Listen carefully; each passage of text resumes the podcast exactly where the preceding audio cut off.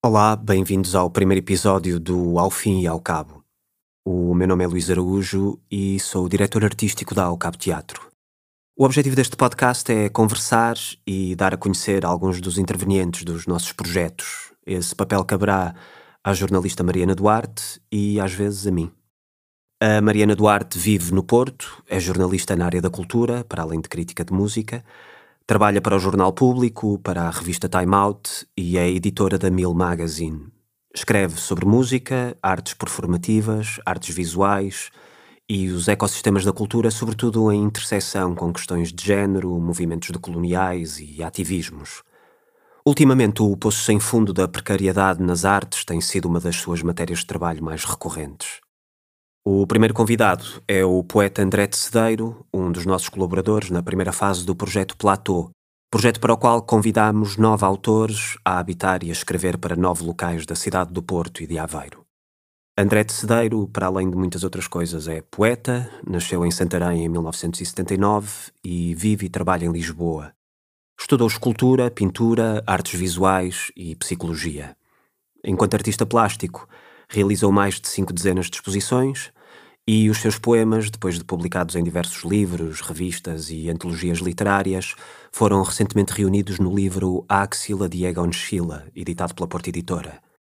O André é um autor singular, uma pessoa fascinante e ao mesmo tempo um desmistificador. E, como o próprio diz, teve o raro privilégio de escolher o seu próprio nome, que usa legalmente desde 2017. Esta conversa aconteceu em outubro do ano passado, durante a residência artística do André na Casa Museu Marta Ortigão Sampaio, no Porto. A produção do Ao Fim e ao Cabo está a cargo da Sara Pazos, a captação é minha, com montagem e pós-produção do Vitor Hugo Barros e música do Manuel Moarinho. Podem encontrar a partir de agora estas conversas no site aofimiaocabo.com, no Spotify e nas vossas aplicações de podcast. Se gostarem, subscrevam e partilhem. Fiquem agora com a Mariana e com o André.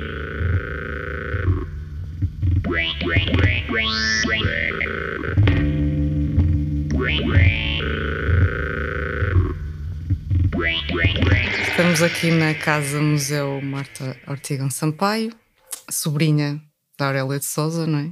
Eu acho que se encontra aqui uma das obras mais especiais desta pintora portuguesa, em que ela se veste de Santo António.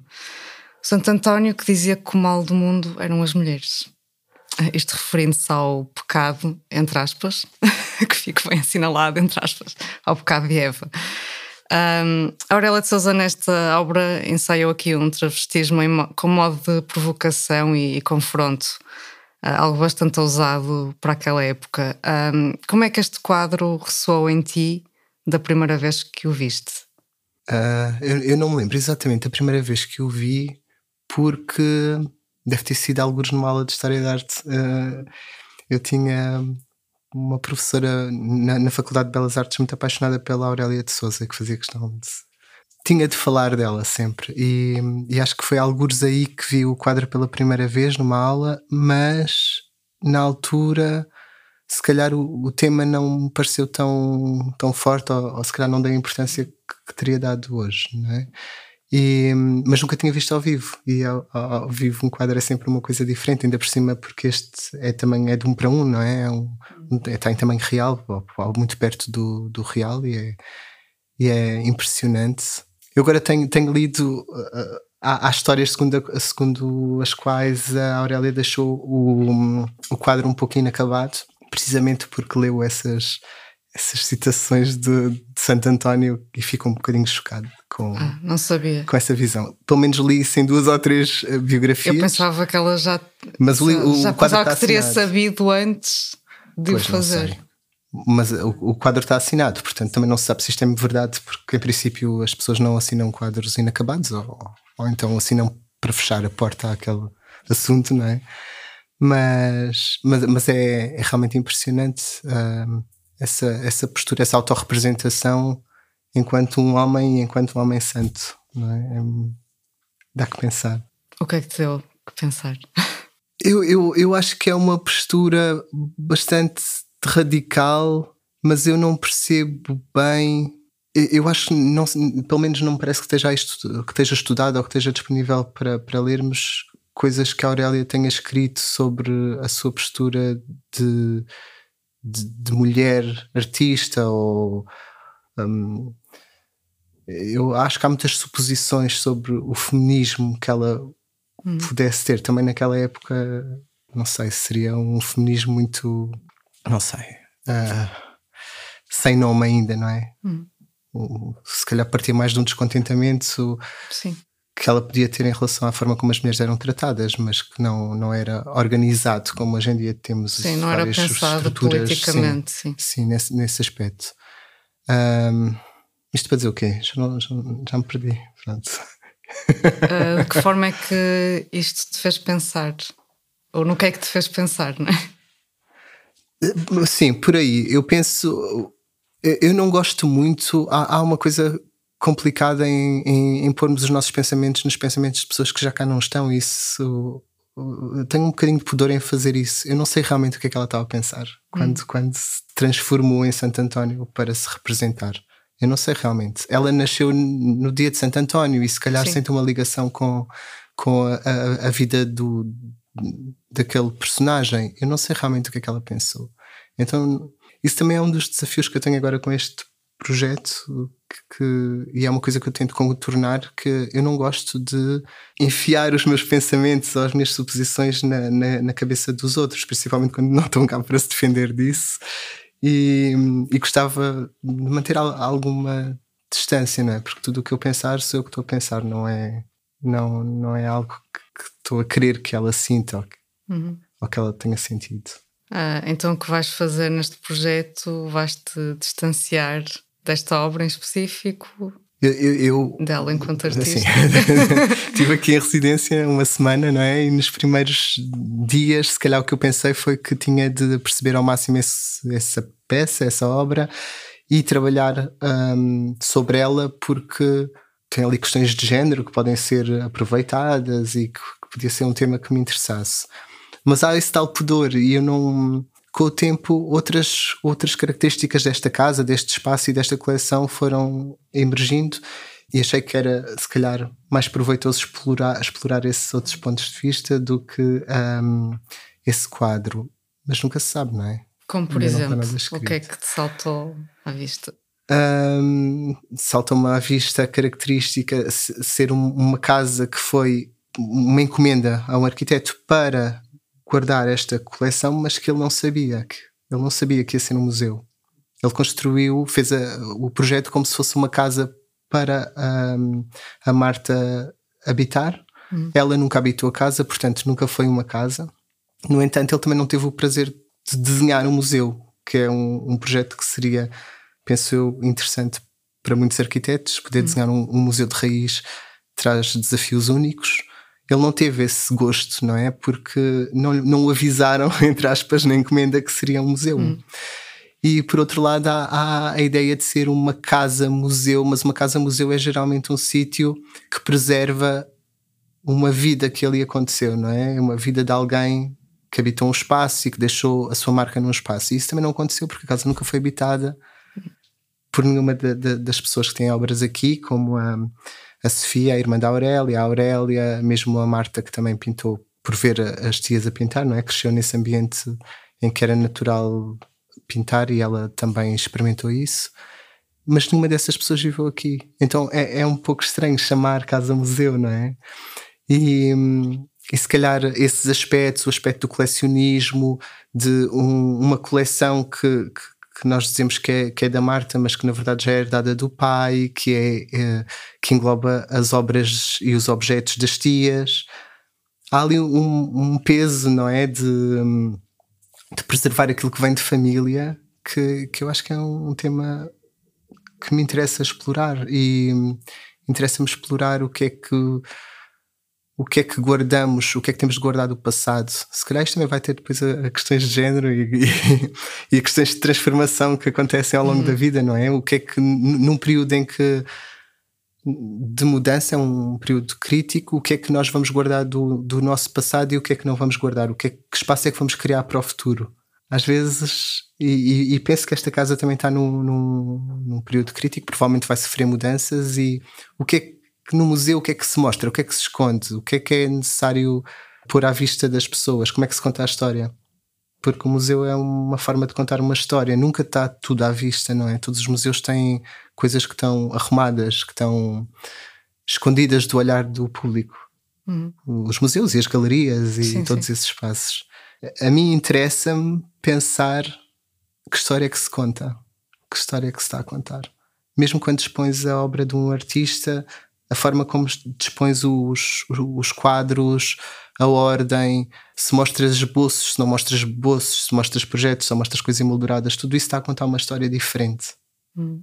Se tirarmos o quadro do, do Santo António dali, se calhar a, visão que temos sobre a, a, obra da Aurélia é outra.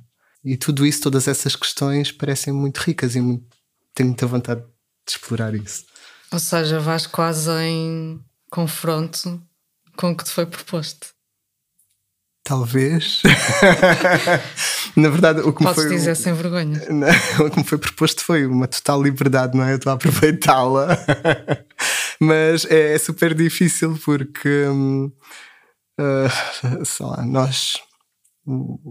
Os criadores, no geral, como as crianças precisam de sentir alguma segurança e algum, alguma barreira, não é? De género, olha, para aqui não podes ir, mas entretanto, uhum. brinca aqui e na verdade deram muita liberdade. Mas sim, talvez seja.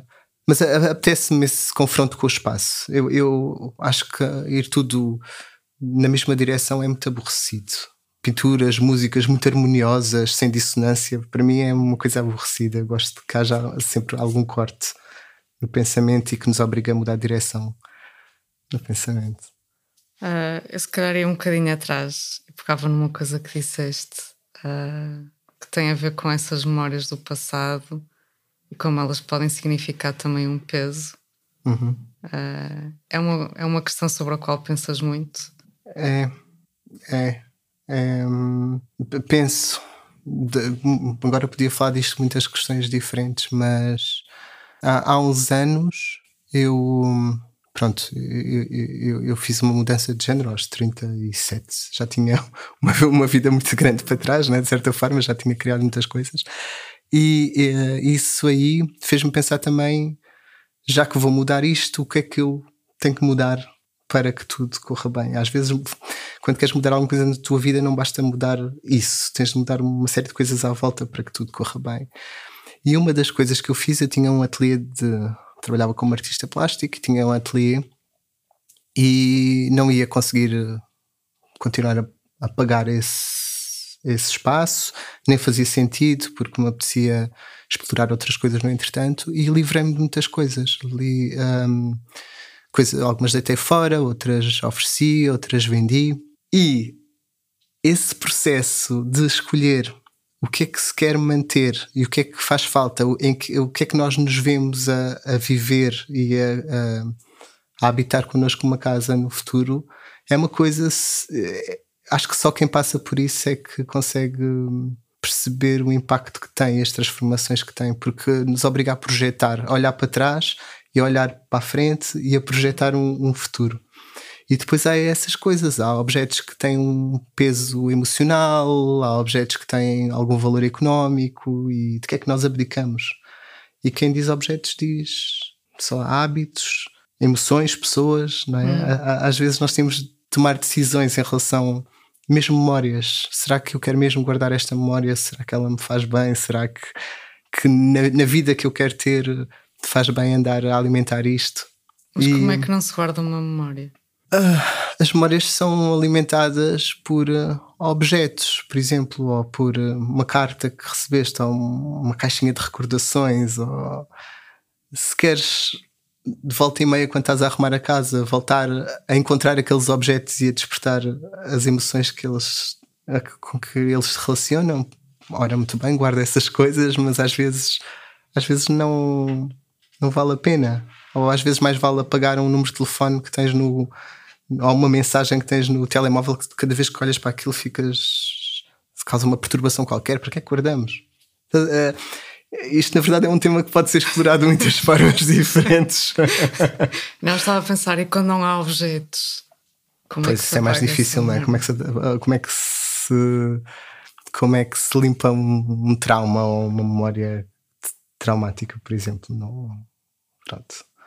Já estamos aqui a puxar pelo teu lado de psicólogo. Sim, a, a, a má notícia é que não se apaga, não é? Porque tu podes fazer uma desensibilização. E... Ah, temos de fazer aqui um parênteses, que é que tu também tiraste um curso de psicologia. De psicologia, sim, foi nas, nas tais transformações, na tal fase de o que é que eu vou fazer agora no futuro. Foi uma das coisas que eu, que eu decidi, foi tirar o curso de psicologia, porque às vezes temos de nos entreter com alguma coisa para passar um, em segurança por uma fase difícil da vida. Isto é um truque que eu deixo aqui para toda a gente. Mas é um entretenimento. É, é puxado. puxado. Quanto mais puxado, menos te deixas ir abaixo, não é? Porque estás ali entretida com, com aquele assunto e, e não estás a pensar noutras coisas. Não, mas é porque me interessava, interessa-me o tema. Interessa-me muito o comportamento humano e estas questões da memória, isso são interessantes para mim. Uhum. Pronto, mas a má notícia é que não dá para apagar, não é? Tu podes. Porque se vier aquilo que te desperta aquela memória, se voltares a encontrar essa coisa, provavelmente a memória volta também. Pronto, não dá para controlar assim. É lidar. É lidar, Link. e agora vou aqui um bocado atrás nos meus apontamentos e que tem a ver com a questão da, da pintura da Aurélia. Uhum. Eu estava a ler uma entrevista que deste a um jornal uh, e disseste que no infantário assinavas os teus desenhos como Anitta. Sim e que nessa, nessa altura passaste a dizer que o teu nome era esse. Sim. Uh, era já uma procura de uma outra identidade, quase como ensaiar uma mudança? Ou... Eu agora acho que sim. Um, até porque eu não me lembro porque é que eu fiz isso, mas durante muitos anos as pessoas achavam que eu me chamava assim porque, porque eu dizia a toda a gente, apresentava-me assim. Um, e eu penso que eu agora acho que, como não podia ter um outro nome que me encaixaria melhor, aquilo era tipo um, um nome artístico, entre aspas, e uma outra hum, forma de estar no mundo que não implicasse o meu outro nome mais real. Eu gostava muito daqueles livros da Anitta, não é? Acho ah, sim. que sim, eu adorava aquelas ilustrações super eh, ricas, com pormenores, com. Pronto, então aquilo para mim fazia algum sentido. Mas esses desenhos que tu assinavas como Anitta eram simplesmente os desenhos que vocês faziam no infantário ou já procuravas ali qualquer coisa no que fazias? Não, eram todos mesmo. tudo, tudo o que eu fazia, desde sim, todos os trabalhos que eu, que eu, que eu tenho durante uma, uma determinada fase da minha vida, na infância, a partir dos três anos, todos eles são assinados assim. Era como eu era. Mas pensaste nessa fase quando decidiste fazer a transição de género? Sim, Foi uma coisa ah, que foi à cabeça. Passou, passou, passa-nos tudo pela cabeça nessa, nessas alturas, porque faz-se uma revisão total. Queremos ter a certeza que estamos a tomar a decisão certa, não é? Ou, ou estamos a, sei lá, a rever a vida toda e a pensar. Por acaso é uma fase muito rica. As pessoas geralmente pensam que, quando se fala em transições, pensam muito numa parte física de, sei lá, tratamentos hormonais e coisas assim mas na verdade as decisões que passam pela cabeça, toda essa ponderação, toda essa revisão da vida e o que é que se pode ser, o que é que se pode levar do que já temos para a nossa vida futura, o que é que vamos ter de renunciar, tudo isso é uma coisa que é constante, é muito intensa, é um, uma mudança muito intensa. Para mim é muito mais intenso do que o resto. É uma coisa desde manhã até à noite. Nós passamos o nosso dia a pensar como é que vai ser isto quando me apresentar com outro nome e tiver outro aspecto, como é que vai ser? Será que, será que esta relação que eu tenho ainda vai existir? Uhum. Será que este café onde eu vou todos os dias ainda vou continuar a ir? Será que vou conseguir ter um, uma determinada profissão? Será que, não é? Será que vão apedrejar na rua? Não é? Não sabes. Claro. Então há, há um pensamento muito intenso sobre tudo e é uma fase que tem a sua. Acho que tem a sua beleza. Mas depois conseguiste continuar a ir ao mesmo café, fazer as mesmas coisas? Não, por acaso isso do café eu dei este exemplo porque não. não. Uh, não. É, é, há, há uma, uma, grande limpeza que se faz nessas alturas de, de, de, de mudança, não é só a limpeza Cotidiano. dos objetos e tudo isso. É, há pessoas que deixam de nos falar ou que se afastam e e hum, eu agora vejo isso de uma maneira até bastante positiva, porque eu também não queria ter essas pessoas na minha vida, mas, claro. mas é, é, é, doloroso, não é? Hum. Não, claro que há coisas que mudam. Aprendizagem. Já falamos de artes visuais mais do que uhum. poesia. uh, eu também queria perceber que, que interseções é que encontraste entre estas duas áreas, não é? entre artes visuais e poesia, ou que continuas a encontrar as interseções que as pessoas costumam achar mais evidentes são, são uma poesia mais visual, não é? que não acontece hum. comigo. Não, pois, não, não mas para ti, não é? Para ti, o okay. Uh, para mim, isso não, não, não, faz muito sentido para aquilo que eu quero dizer. O, o que eu. É assim, eu cada vez mais vejo o, o ser criativo como uma coisa que não tem assim tantas caixinhas. Gosto de, quebrar um bocadinho a, a, as barreiras, não é? E hum, interessa-me escrever porque gosto, porque me dá prazer. E também gosto de desenhar e também gosto de fazer outras coisas. E hum, sinto que está tudo ligado, sabes? Não. É uma coisa só. Muda, muda a ferramenta, não é? Mas ah, acho que tem muitas coisas em comum, o processo criativo, a forma como investigamos, porque o meu trabalho é sempre investigar, uh, investi uh, engloba sempre uma fase de investigação e de tentar ler sobre um tema, tentar recolher um, informação, e isso acontecia nas artes plásticas e também acontece um, na poesia. É raro ouvir um poeta dizer que o trabalho parte de uma investigação. Não? Olha, parece uma coisa muito fria. É, não Isto é? também faz parte calhar... do estereótipo da surge de repente. Ah, nunca nada surge de repente para mim. Deve ter um problema qualquer. Não, há, há, frases que surgem de repente ou ideias que, que eu anoto e, e tenho, aliás, já escrevi muitas vezes sobre isso, sobre hum, aquelas coisas que vêm de repente na rua e a gente anota. Sim, mas é uma visão é muito é romantizada, não é? Sim, porque depois eu trabalho a partir daquilo, não é? Eu vou rever e às vezes olho e penso, pá, que estupidez, como é que eu achei que isto tinha algum interesse, não é? Outras vezes corto metade, outras vezes mudo a frase toda e quer dizer, há ali um trabalho em cima e. Mas quando falas em investigação. Olha, por exemplo, por exemplo. O, o, trabalho que estou a fazer aqui, hum. é? este convite que eu tive e eu ter proposto vir habitar de certa forma a casa durante uns tempos e tentar perceber o que é que acontece aqui. Não, não, não, é assim, saber só quais são as obras que estão expostas não é suficiente. Ah, e, ou pelo menos não me leva ao trabalho que eu iria fazer, que ainda não sei qual é, e pode ser horrível, mas que neste momento ainda não sei qual é. Mas é necessário uh, respirar um bocadinho o espaço e um, perceber as dinâmicas, uh, perceber algo mais do que aquilo que é imediato, porque isso que é imediato toda a gente em princípio vai ver, não é? Hum. Quer saber o que é que está por trás.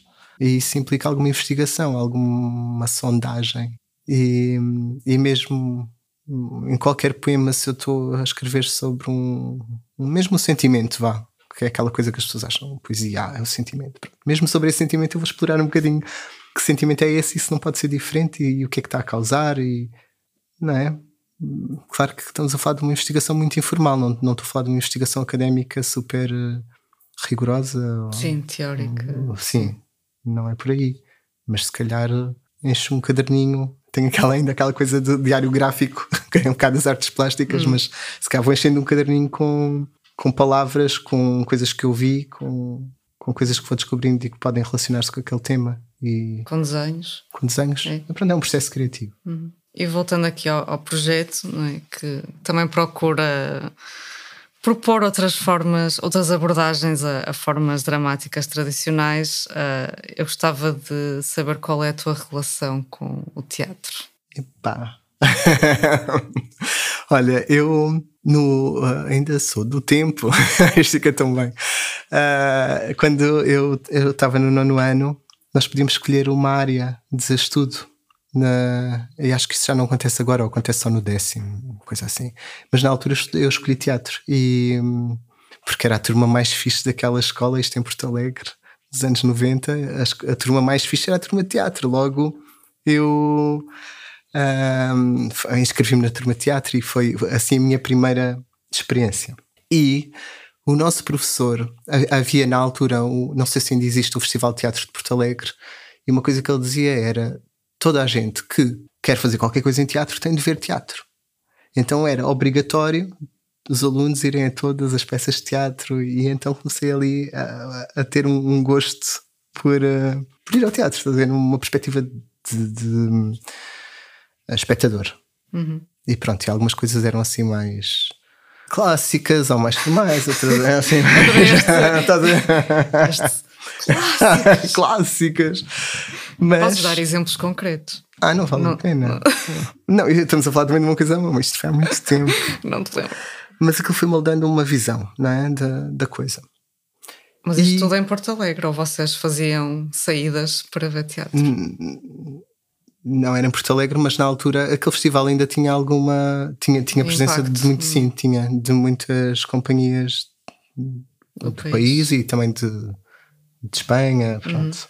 Mas isto para me levar aonde? Apesar de tudo, era um teatro com um palco, não é? E com um público à frente.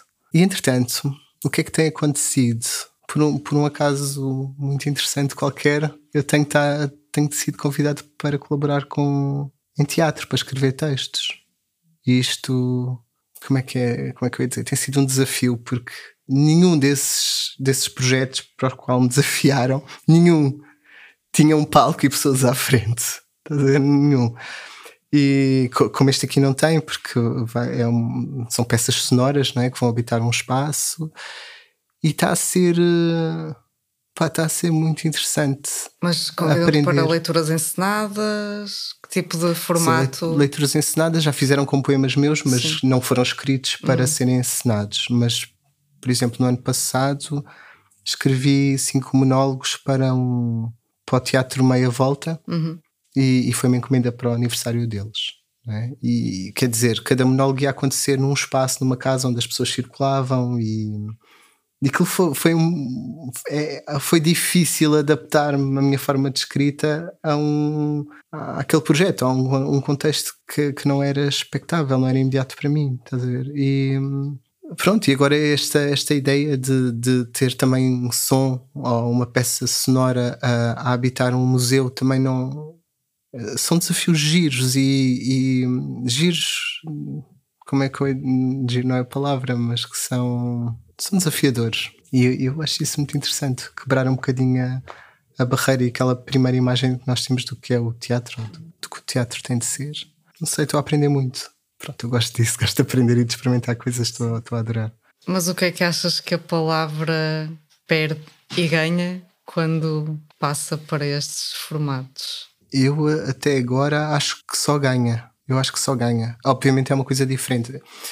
Os meus poemas eu penso sempre que são para ser lidos na solidão, cada pessoa lê para si e, e- e, na verdade não parece. Eu até tenho alguma dificuldade quando pedem para fazer uma seleção de poemas para eu ir ler ou para outra pessoa ir ler em público. Tenho sempre alguma dificuldade em, em escolher porque às vezes são muito curtos ou às vezes não, quando são lidos não são assim tão bem. Alguns tenho uma certa dificuldade com isso. Mas um, um ator não lê só, não é? Vai interpretar e vai acrescentar alguma coisa ali, ou, ou- ou vai tirar, ou vai al- al- alterar de alguma forma o texto e criar outra camada, ou ainda mais camadas. E, e da minha experiência, os textos ganham sempre. Então é um- uma experiência que é muito positiva. É bom ver entregares um, um texto de teatro está sempre inacabado. Não é aquilo não é para ser lido assim. É sempre, faltam sempre camadas de ambiente, ou de, de voz, ou de som, ou de, de interpretação daquela frase. E, e é giro ver qual, como é que vai ser acabado o texto pelo outro. Hum. Estavas a dizer que sentes que os teus poemas não são para ser lidos Alto. em voz alta. Como é que te Não. sentes quando os ouves? Ah, ah, não sei, quando são lidos por mim, não tenho assim um particular talento para ler em voz alta ou para usar a minha voz, então ficam sempre, não sei, sinto que Desconfortável. é, é desconfortável, sim, é desconfortável. Mas não, não tenho aquelas rimas ou um ritmo que possa que eu sinta que possa ser agradável. Isso por acaso era outra coisa gira. Às vezes imagino como é que seria escrever uma letra para uma música, porque me obrigar a ter esse cuidado com, com o ritmo com, ou com as sílabas e na verdade não tenho. Quer dizer, Nunca escreveste? não, mas pronto, nunca se sabe. Sim. Ah, ainda nessa questão, gostava de, de perceber como é que pensas a fonética das palavras, não é? Ah, se faz o exercício de pensar nela enquanto escreves, não é? Se isso de algum modo te abre ou fecha caminhos para, para a maneira como constróis um poema? Bem, isso já ficou mais ou menos respondido, mas eu, na verdade, digo os poemas em voz alta enquanto estou a rever, pelo menos. Não Só quando escrevo, rever, mas não sim, antes. sim. Porque há coisas que são realmente mal. Eu também não quero que isso aconteça, uh, então tenho esse cuidado. Mas não é uma coisa que, que eu não escrevo a pensar na, na, na oralidade. Uhum. Agora, quer dizer, se estou a escrever uma coisa que vai ser usada em, em, teatro, seja qual for a forma que esse teatro tenha, claro que tenho esse cuidado, não é? Ou, ou tento ter, mas pronto. Mas sentes que para, para teatro ou para estes projetos tiveste de mudar um bocadinho a tua forma de escrever? Ah, sim, sim, sim, sim. Em que perspectiva? Eu uh, adapto a minha forma de escrever, não é ao teatro como teatro, é a cada projeto. A cada projeto. A cada projeto. Porque cada projeto vai ter um, as suas necessidades próprias ou os seus ambientes próprios e, e, e é mais por aí, não é? não é ser teatro ou ser poesia ou ser um texto para outra coisa qualquer. Tem, há assim uma sensibilidade àquele, àquele momento em concreto e àquele, àquele pedido e àquele desafio em concreto. Já que estamos a falar de teatro e não só. Eu acho que, pelo menos, dá-me dá essa ideia que nos últimos tempos tens sido convidado para fazer muito mais coisas. Sim. Uh, em instituições culturais, em festivais e não só. Achas que isso de alguma forma tem a ver com Uh, o facto das instituições estarem a tentar colmatar uma falha na programação que sempre tiveram e que, na verdade, continuam a ter, que tem a ver com questões de diversidade, representatividade, etc. É que a mim parece-me que neste, neste momento há assim alguma, algum aproveitamento, alguma uhum. capitalização destes assuntos para as instituições ficarem bem na fotografia e dizerem que estão a fazer o correto. Sim, não, não sei se não sei para se... ficarem bem na fotografia, não queria dizer as coisas Foi assim dessa maneira, mas tu. talvez haja mais interesse, ou, ou, talvez haja mais. Achas que é um interesse genuíno? Às vezes é. Eu acho que às vezes é. E às vezes não é. E também já, já recusei coisas em que senti que não, hum. que não era, ou que, ou que as pessoas queriam falar comigo ou, ou, ou, mostrar, mas sem perceber sequer quem é que eu era, ou o que é que estavam realmente a, a pedir, ou, ou, se estavam preparadas para, para aquilo que eu pudesse oferecer, não é? E, e nesse caso não vou para a frente com, com um projeto em que eu vejo que não faz sentido para mim, não é? Mas, mas muitas vezes estão. Eu acho que há, há interesse, é verdade. Eu, eu sinto que há mais interesse, mas eu vejo isso de uma forma muito positiva. acho que é uma coisa positiva. E é natural que antes não tivessem interesse por coisas que não conheciam, não é? E à medida que tu vais conhecendo, vais dizendo: olha, e se explorarmos também esta questão, se pensarmos sobre ela? Acho que isso é positivo, não. Então tens tido boas experiências É como te digo, tive umas boas, outras más, e das más, se calhar, não, não se vai ouvir falar tanto porque elas não chegaram a acontecer até ao fim. Sim. Mas como é que lidas com essa atenção redobrada, não é? Como é que tens lidado? Então comprei uma tens agenda maior. uma agenda. comprei uma agenda maior e comecei a gerir melhor o meu tempo. Mas um, porque eu, eu quero também aproveitar, estás a ver? Se, se me, seja qual for a, a, razão, se me apresentarem um desafio que, que é interessante para mim, eu quero experimentar. Estou a ter uma oportunidade de experimentar uma coisa, eu vejo a coisa assim. Mas isso tem tido efeito na forma como vês o teu trabalho, como crias, nos teus processos de criação? Tem, porque quando és convidado para um. Quando eu sou convidado para um, um projeto novo que é novo para mim, obriga-me a aprender e a adaptar-me. E eu sou uma pessoa que gosta de fazer isso. É claro que isso vai provocar alterações na forma como eu trabalho, não é? Porque aprendo e porque me adapto e porque descubro coisas novas. Portanto, eu, eu retiro sempre algo de muito bom e tenho crescido muito e tenho desenvolvido muito por, uh, por estar disponível não é? para as coisas que vão surgindo. Eu vejo a coisa assim. Mas consegues indicar-me assim algumas mudanças mais concretas? Não. Não, sim. Estás a lembrar-te de algumas? Como fizeste a pergunta? não, não, para, para ti, nos, te, nos teus sim, processos sim, sim, criativos. Uma coisa mais íntima, digamos, de criação. Olha, eu, eu sou uma pessoa. Uh, muito introvertida por natureza, muito, muito introvertida. E um, antes de nestas mudanças todas, eu era uma pessoa que passava muito tempo fechado no ateliê.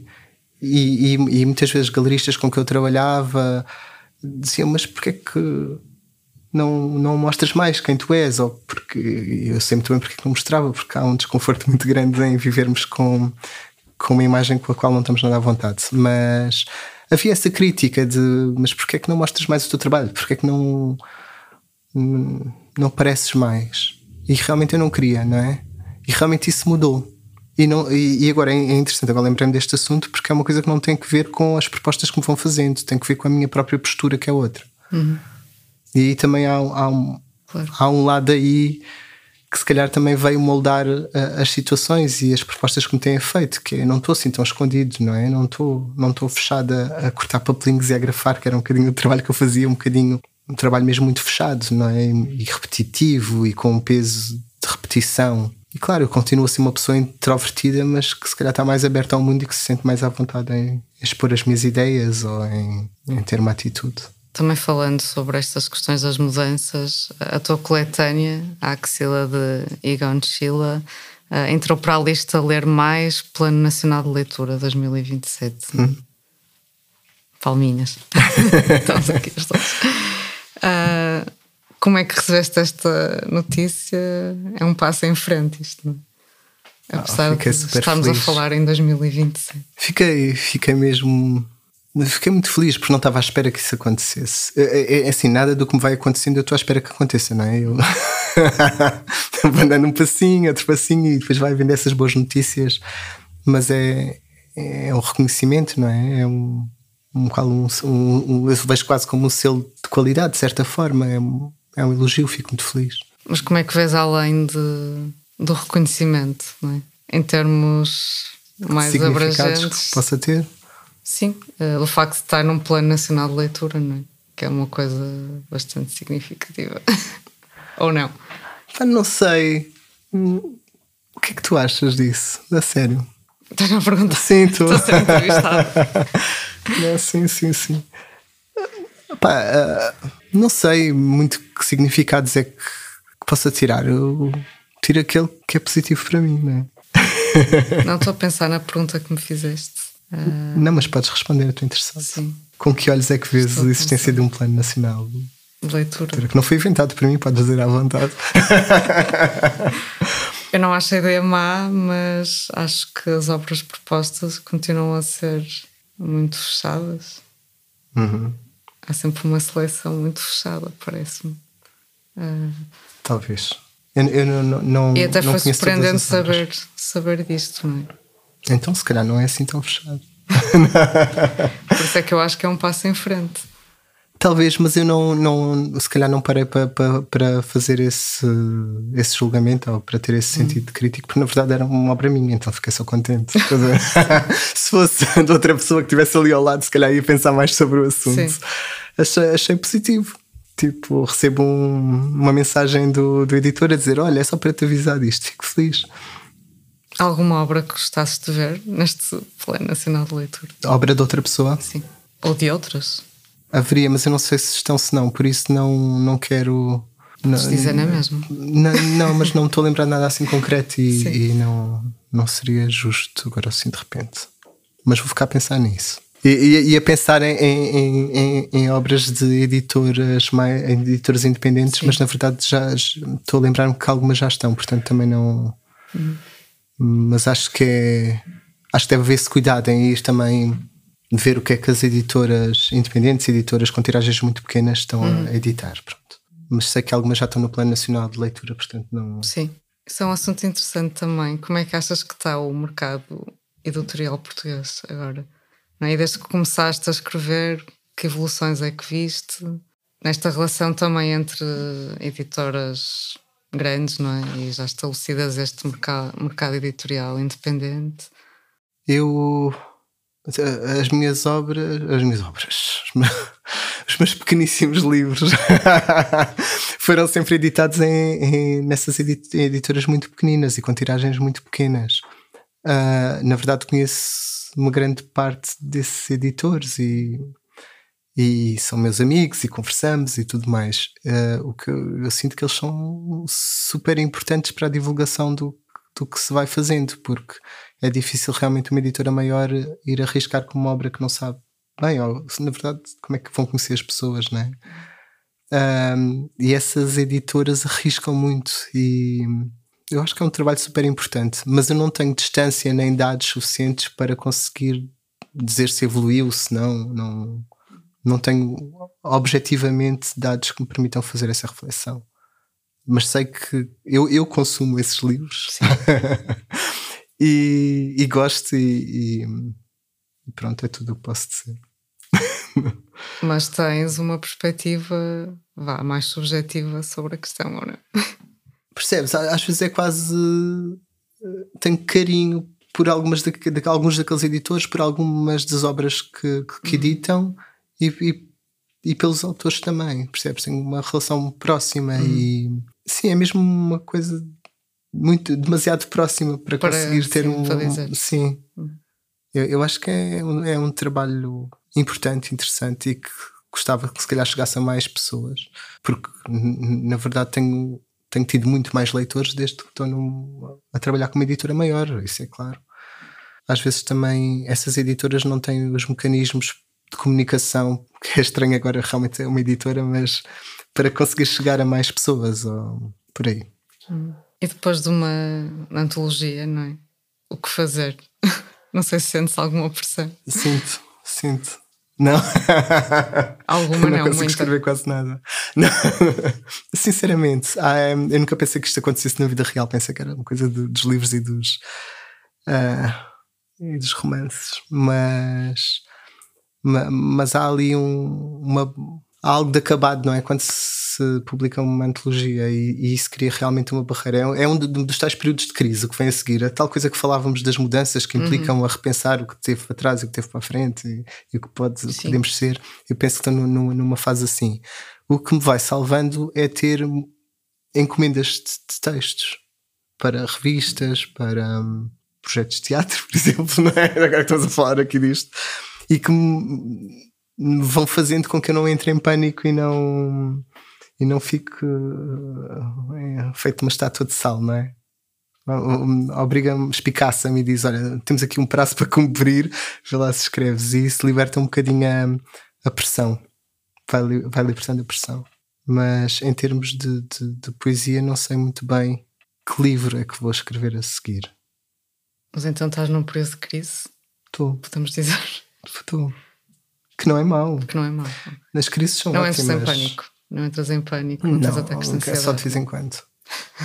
Mas não todos os dias. Porque eu já passei por suficientes períodos de crise ao longo Sim. da minha vida para saber que a gente se safa sempre, não é? Hum. Mas é tal coisa, é, é estes projetos eh, que, vão surgindo e que não são um livro vão, libertando a, a pressão que existe. E penso que pode ser eh, libertador. Mas ficaste na dúvida quando te fizeram este convite para lançar uma antologia? Não. Pensaste, será que quero, será que não quero? Claro que quero. Não. Não, estou muito atirado para a frente. claro que quero. Acho, achei interessante. É, é, é, interessante poder reunir o, o que tenho escrito num só livro. Uh, sinto que arruma a casa obrigou-me a olhar de novo para, para coisas que tinha escrito e que se calhar Hoje já não escrevia. Foi doloroso então? Como? Foi doloroso. Foi, foi. Sim, havia coisas que, que se calhar eu, eu, limparia, mas ao mesmo tempo acho que é. Mudei algumas coisas, não é? Sim.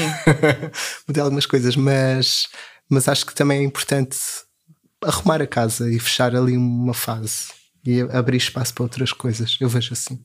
Isso dá alguma coragem. Mas porquê é que nós vemos ainda a antologia como uma espécie de, sei lá, fim ou um meio-fim. Pois não, não, não, não devia ser, não é? Mas Sim. aquilo para todos os efeitos é obra completa até um dado ano. há, há, pelo menos um, um, fechar de capítulo, não é? Não, não será um fim. Mas quando se fecha um capítulo também há aquela coisa de dizer agora tenho que criar outro. Qual é que é o assunto que, que vem a seguir? Mas tu sentes que por isso tem de ser eh, muito diferente? Pois não? não? sei, não sei o que vai ser. Mas eu não sou pessoa de me repetir uh, muito. Tenho, é um problema, por acaso. Porquê? Porque, por exemplo, dando o exemplo das, das artes plásticas, que se calhar foi onde isso se notou mais, se calhar nunca explorei tudo o que havia para explorar num determinado caminho ou numa determinada série. Se calhar, eh, se, se prolongarmos e continuarmos a ir mais, mais longe, conseguimos chegar a um trabalho mais forte. E eu sou daquelas pessoas que se. Eu acho que isto está a notar muito, parece que estou no psicólogo. Mas se me assinarem aqui com um projeto completamente diferente, eu digo, ai que giro, vou já experimentar. E salto para outra coisa. Voltando à questão da representatividade, uh, eu sei que foi um bocado cínica, uh, faz parte também, eu tenho de provocar um bocadinho. Uh, mas também uma questão que me perturba um bocadinho é que os programadores, sobretudo instituições culturais maiores, não é?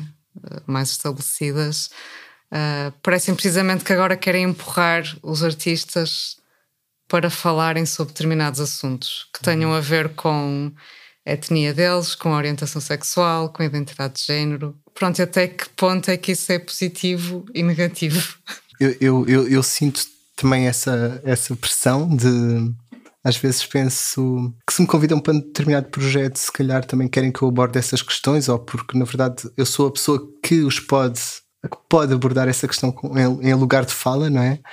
E sinto que devia fazê-lo, mas na verdade também sinto que são mais do que isso, ou, ou, ou, que há outras formas de abordar essas questões, por exemplo, da mudança, sem ser tão diretamente.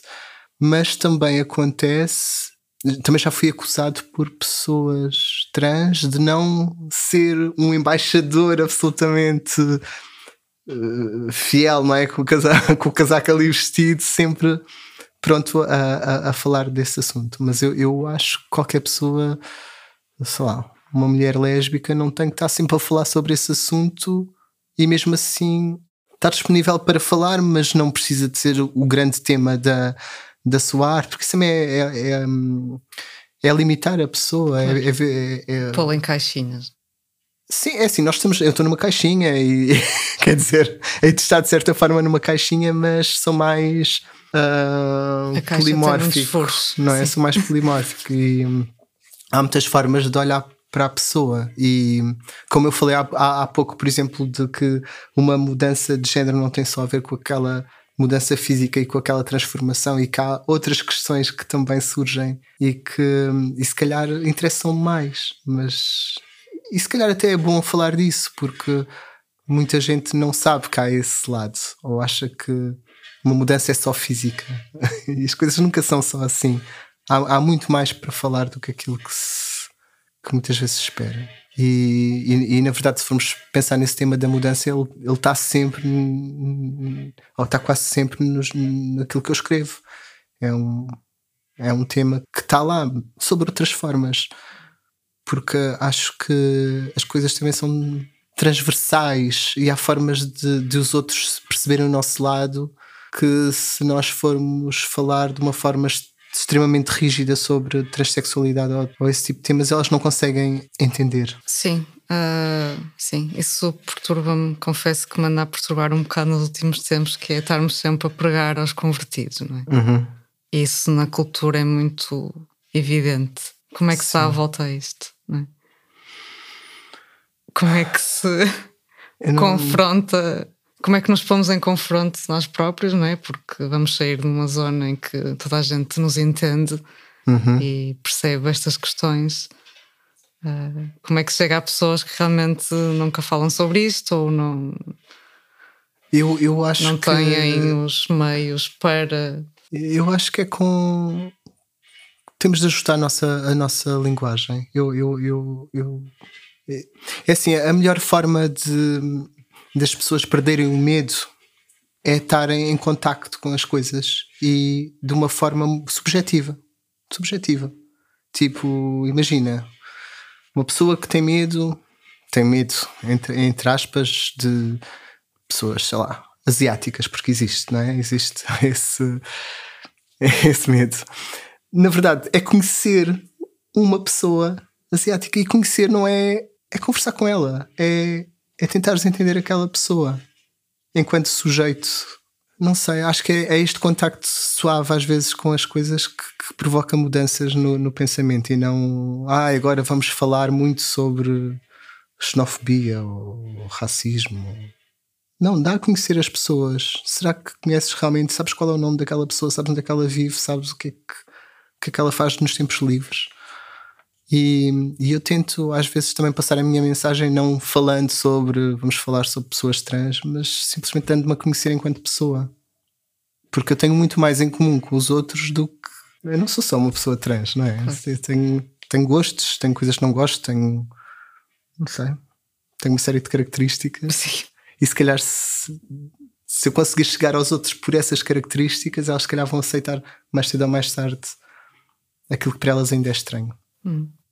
Pronto, mas isto é a minha maneira muito pessoal de lidar com as coisas e não acho que seja muito popular nem muito. Porquê é que não achas que é muito popular? Porque tem essas críticas, não é? De se calhar da, não usar a linguagem. Das comunidades. Sim, sim. Okay. Sim, penso que sim. Tenho um bocadinho. Mas é, é a minha forma de, de, de chegar até às pessoas e na verdade tem resultado. Não. é, é outra forma de abordar as coisas, se calhar menos didática. Ou menos impositiva. Ou menos impositiva, ou mais suave, mas acho que também resulta. Acho que podemos fazer trabalho diferente, não é? E, e fazer a nossa mudança da forma que é mais confortável para nós. Até porque se alguém ler um livro teu, não, não é claro que tu és como és. Sim. E não tem de ser, não é? Acho que tenho poemas em que falo do assunto de uma forma mais mais direta e mesmo esses podem ser lidos de outra maneira. Olha, eu adoro ver a forma como as pessoas interpretam os, os meus poemas e como os absorvem para a sua vida. Adoro isso. Uh, às vezes aparecem coisas na. E às vezes interpretam de uma maneira que até é bastante. que para mim é um bocado chocante, mas pronto. Há, há... Chocante bom ou chocante mau? Já, já o chocante mau ou pessoas fizeram interpretações muito à letra que foram um bocado chocantes. E eu, eu, eu, às vezes chego a falar com as pessoas a dizer, olha, lamento se magoei mas eu não queria dizer isso não é disso que estamos a falar mas lamento porque acho que ninguém gosta de ser mal interpretado. Claro, sim, mas enquanto poeta ou escritor está sempre exposto, não é isso? Sim, é. sim, isso é uma das, das partes difíceis da coisa é hum é, essa exposição e a, a, a leitura que cada um vai fazer daquilo que nós escrevemos, mas é um risco que eu acho que vale a pena correr. Mas estavas a dizer que te interessava muito essa interpretação. Sim, olha, as pessoas partilham poemas agora, é uma coisa curiosa, agora? não é? Agora não sei, é, é. Agora nas redes sociais. Mas, mas, também se prestam para isso porque são pequeninos e dá para fotografar. Pois é, isso. Então, às vezes partilham e tagam pessoas e diz: Olha, não sei quantas, vi isto e lembrei-me logo de ti. E, tá e depois percebo um bocado porquê, porque a pessoa está magoada por não sei o quê, ou porque se parou, ou porque qualquer coisa. E eu acho isso tão engraçado, é tão simples, não é? Tão, tão do dia a dia. Uma pessoa ler um poema e, e trazer logo aquilo para o momento que está a passar, para o, para o que está a viver. Sim. Sim, eu acho que a poesia tem sempre esta coisa da ortopedia moral, não é? Achas? Acho. Mas só, acho que só comecei a perceber isto aos 30. Uhum. Para mim é muito diferente ler um poema aos 20 ou aos 30. Acho que tens de ter Sim sei lá, já deves ter levado muito na boca e sofrido muito para conseguires mesmo adentrar a poesia. Acho que é preciso atingir um certo nível de maturidade emocional. Também há. Também há... Pelo sofrimento. Há, há, há só, Ou não? Há poemas e poemas, não é? é não sei. Não concordas? Uh, eu estou a falar no geral. Sim, sim. Eu não, eu não sei, acho que a poesia é muito tão vasto e eu conheço muitos poetas que têm uma visão totalmente diferente da minha. O Luís Araújo interrompeu a conversa para abordar uma questão uh, com a qual eu concordo, que é o facto da poesia conseguir ser mais transversal que o cinema, que o teatro, que as artes visuais, uh, muito em parte por ser um, um exercício íntimo, não é? Para connosco, uh, não haver uma hierarquia externa, uh, não haver uh, aquela imposição para teres uma opinião sobre o que viste. Por ser uma, uma conversa direta entre quem escreveu e quem, Uhum. quem lê. Um, Não sei se concordas não, é, com isso. Nesse sentido, sim, mas eu sempre achei que a poesia não tinha muitos leitores, sabes? E, nesse caso, uh, ela ser democrática ou não, ficava logo de lado, não é? Pois. Porque senão, se não chega à maioria, não é? Ou, ou pelo Ou menos seja, uma grande o- parte, sim, nunca, nunca vai ser verdadeiramente. Pois o veículo em si pode ser, mas sim, será o, que ele chega? Sim, é isso. para- será que ele chega? O veículo em si, concordo. Ahm, concordo e tem uma. É, é- é uma forma de escrita, pelo menos a minha, é, é económica, no sentido em que é, é curto. Eu não, Sim. não escrevo um poema durante um ano como levaria a escrever um romance ou qualquer coisa Uhum. assim. E, e é um sentimento. Um sentimento, é uma percepção que, que vai de uma forma ba- bastante direta até para do, do- de quem escreve para quem lê, que encontra ali a meio caminho um, um encontro. Sim. não é? Vai ao encontro daquilo que tu também percebeste daquilo que eu escrevi, que pode não ser o que eu escrevi, não é? E há ali uma subjetividade que é interessante e que realmente é um, é um meio muito interessante nesse aspecto. Mas não sei se há muitos leitores de poesia. Eu acho que só o termo poesia já cria ali uma barreira. É Oh, verdade. Não é? Uma pessoa pensa, ah, é poeta. É verdade, sim.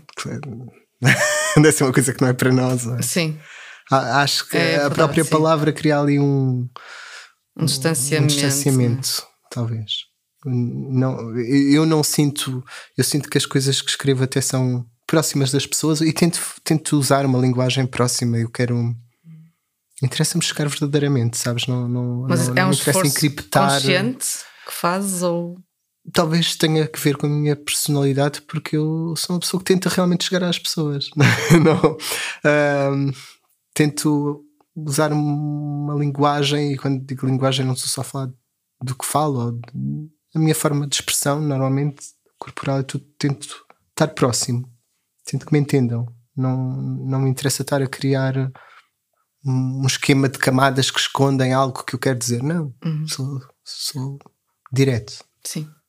e ou pelo menos tento ser e quando escrevo tento, tento, tento isso ser o mais claro possível aliás eu, eu, eu penso que para mim a, a poesia é uma forma de clarificar o que eu sinto de tentar hum, transformar aquilo que às vezes é complexo um sentimento que às vezes é complexo em algo que consigo transmitir rapidamente ou, ou- ou de uma forma mais clara Sim.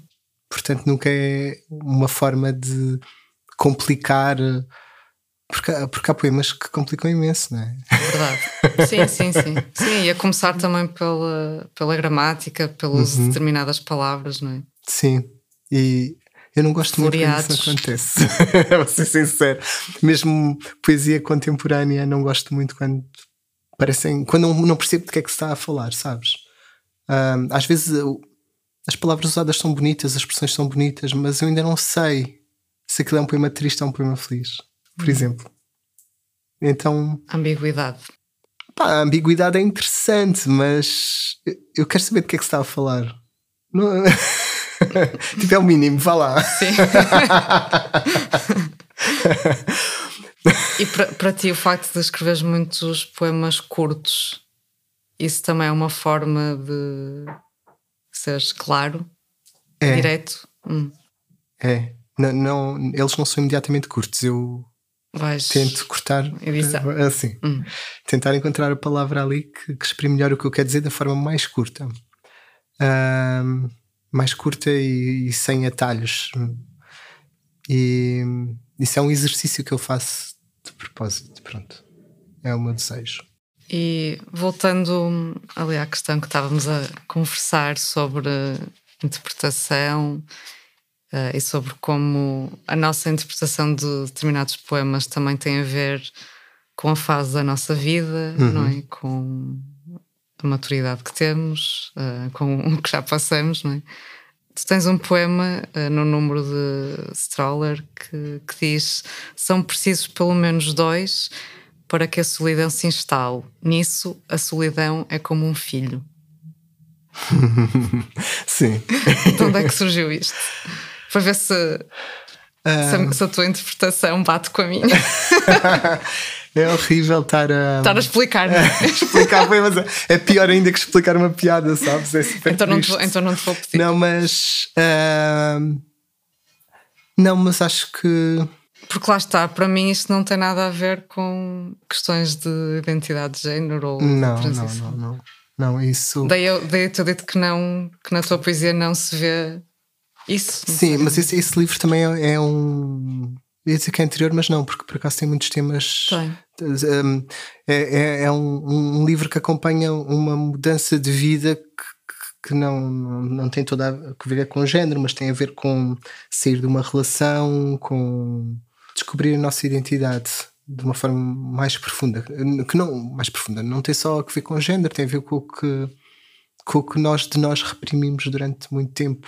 E, e às vezes não tem que ver com estar com- não tem a ver com o corpo, tem a ver, por exemplo, com estar com pessoas que te anulam e, e se calhar esse, esse mal-estar, esse ser anulado é algo que tu não consegues fazer sozinho, não é?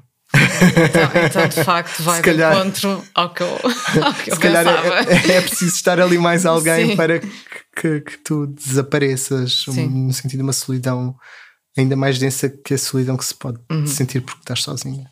Sim. a solidão de, de não, Pois. não teres ninguém que te veja ali ou que, Uhum. que repare que tu também és uma pessoa, por exemplo. Sim, que se proponha, não é? Uhum. Pois. Pronto. Então vai, vai de e é muito isso é um tema que, que, que pronto, que foi, que foi importante. Às vezes escrever tem esse lado de ajuda-nos também a, a organizar os nossos pensamentos, a perceber coisas complexas que temos dentro de nós e que, que não tem uma forma, não é? É um novelo todo mal feito e tu estás ali a- a- com palavras a adubar um bocadinho os, esse novelo e, e reorganizar. Uhum. E a escrita permite reorganizar o pensamento. Isto se calhar vai, vai ter uma coisa assim mais de. Não sei. Aquela- Há aquela imagem de ah, porque a criação é terapêutica e não sei o que. Pá, é, e o que é que tem? não é? É?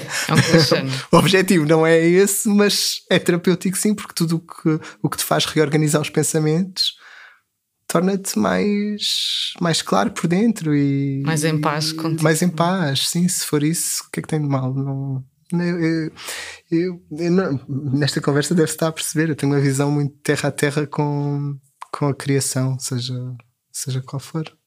Acho que as coisas servem às pessoas, não me interessam coisas que não nos sirvam para ficarmos melhores ou para. Ou seja, não te serve a ti, não é? Serve-te a ti também, mas. Sim, há de servir a alguém, mas.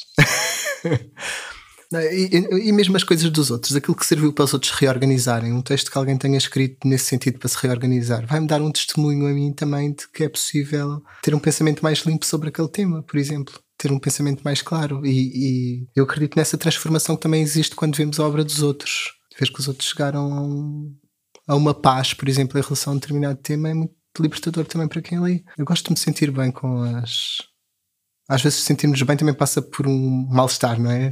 Confrontarmos com uma, uma obra de arte qualquer, não é? Se- Pode ser cinema, pode ser um- uma ficção, qualquer coisa que nos causa um impacto, um- até um desconforto, há uma dor, mas que depois nos indicou um caminho Sim, uma possibilidade Que que, nós não tínhamos antes. ali qualquer coisa. Sim, isso também é positivo. Não estou a dizer que tudo tem de ser cravos e rosas, mas. mas. Mas acredito nesse poder transformador da, da arte. Ah, Grande volta que isto deu. Esta questão. Bem, mas, mas para fechar, acho que devíamos falar do- da tua estreia no mercado editorial brasileiro, não é? Que livro vai ser? vai ser uh, a axila. Axila. Sim. Ok. uh, porque Qual é a editora? uh, Edições Macondo, Ok. que eu também penso que é uma editora pequena. como é que aconteceu? Sabes aquela página do poema Ensina a Cair? Sei. Ah, muita gente também acha que, sei lá. Ah, é, por acaso é uma página bastante criticada, mas que tem milhares de seguidores no Instagram. É criticada. É, já, já aconteceu. Porque, porque é demasiado. Como é que se diz? Populares. Popular. que é uma coisa. Sim. Mas cri- criticada por eh, artistas, poetas, escritores. Por é? editores Editor. ou poetas, sim. Pois, mas é um exemplo. tais que eu não percebo o que é que eles escrevem, esses. Mas lá está, é um exemplo de como é que a poesia pode chegar a muita gente. Pois é. E para mim é Acho que essa- positivo, acho não é? Para mim é é positivo. bastante- É positivo, até porque eu, eu, eu perdi a conta ao número de pessoas que, por eh, verem um poema meu no, no poema Ensina a Cair, me enviam uma mensagem a dizer onde é que eu posso comprar o teu livro. Portanto, eu não sinto que essa, essas formas de contacto sejam algo que prejudica a poesia, pelo contrário. Claro. Ou, ou que prejudica os livros. Acho que não, é uma forma de comunicação e, e acho até bastante arrogante a forma como às vezes a arte se tenta afastar dessas formas de comunicação Uhum. das redes sociais e, e por aí, porque tudo está a passar por ali. Estar à margem nesse aspecto não é uma virtude incrível. Já, ah, então sou tão difícil de encontrar, ninguém vai ver o que é que eu faço. Para quê? Qual é a vantagem disso? Se queres comunicar, não, não é um caminho que faça sentido para mim, mas pronto. Mas isto para dizer que muita gente me pergunta onde é que pode comprar o livro e algumas dessas pessoas são de países onde se fala português, mas que não, não estão aqui ao lado, não, é? não, não, são, não são Portugal. São ou, ou de países africanos ou, ou do Brasil, mas muita gente mesmo. E, e depois houve essa percepção de que havia procura pelo, pelo livro no, no Brasil e os livros chegam ao Brasil caríssimos e a editora, hum, as edições Macondo, fizeram, estabeleceram este contacto para hum, tentar editar o livro lá e, e, e vai acontecer em breve. Eu estou mesmo muito contente com isso, com poder chegar a mais pessoas. André. Sim, obrigado por esta conversa. Uhum. Obrigado. Obrigado.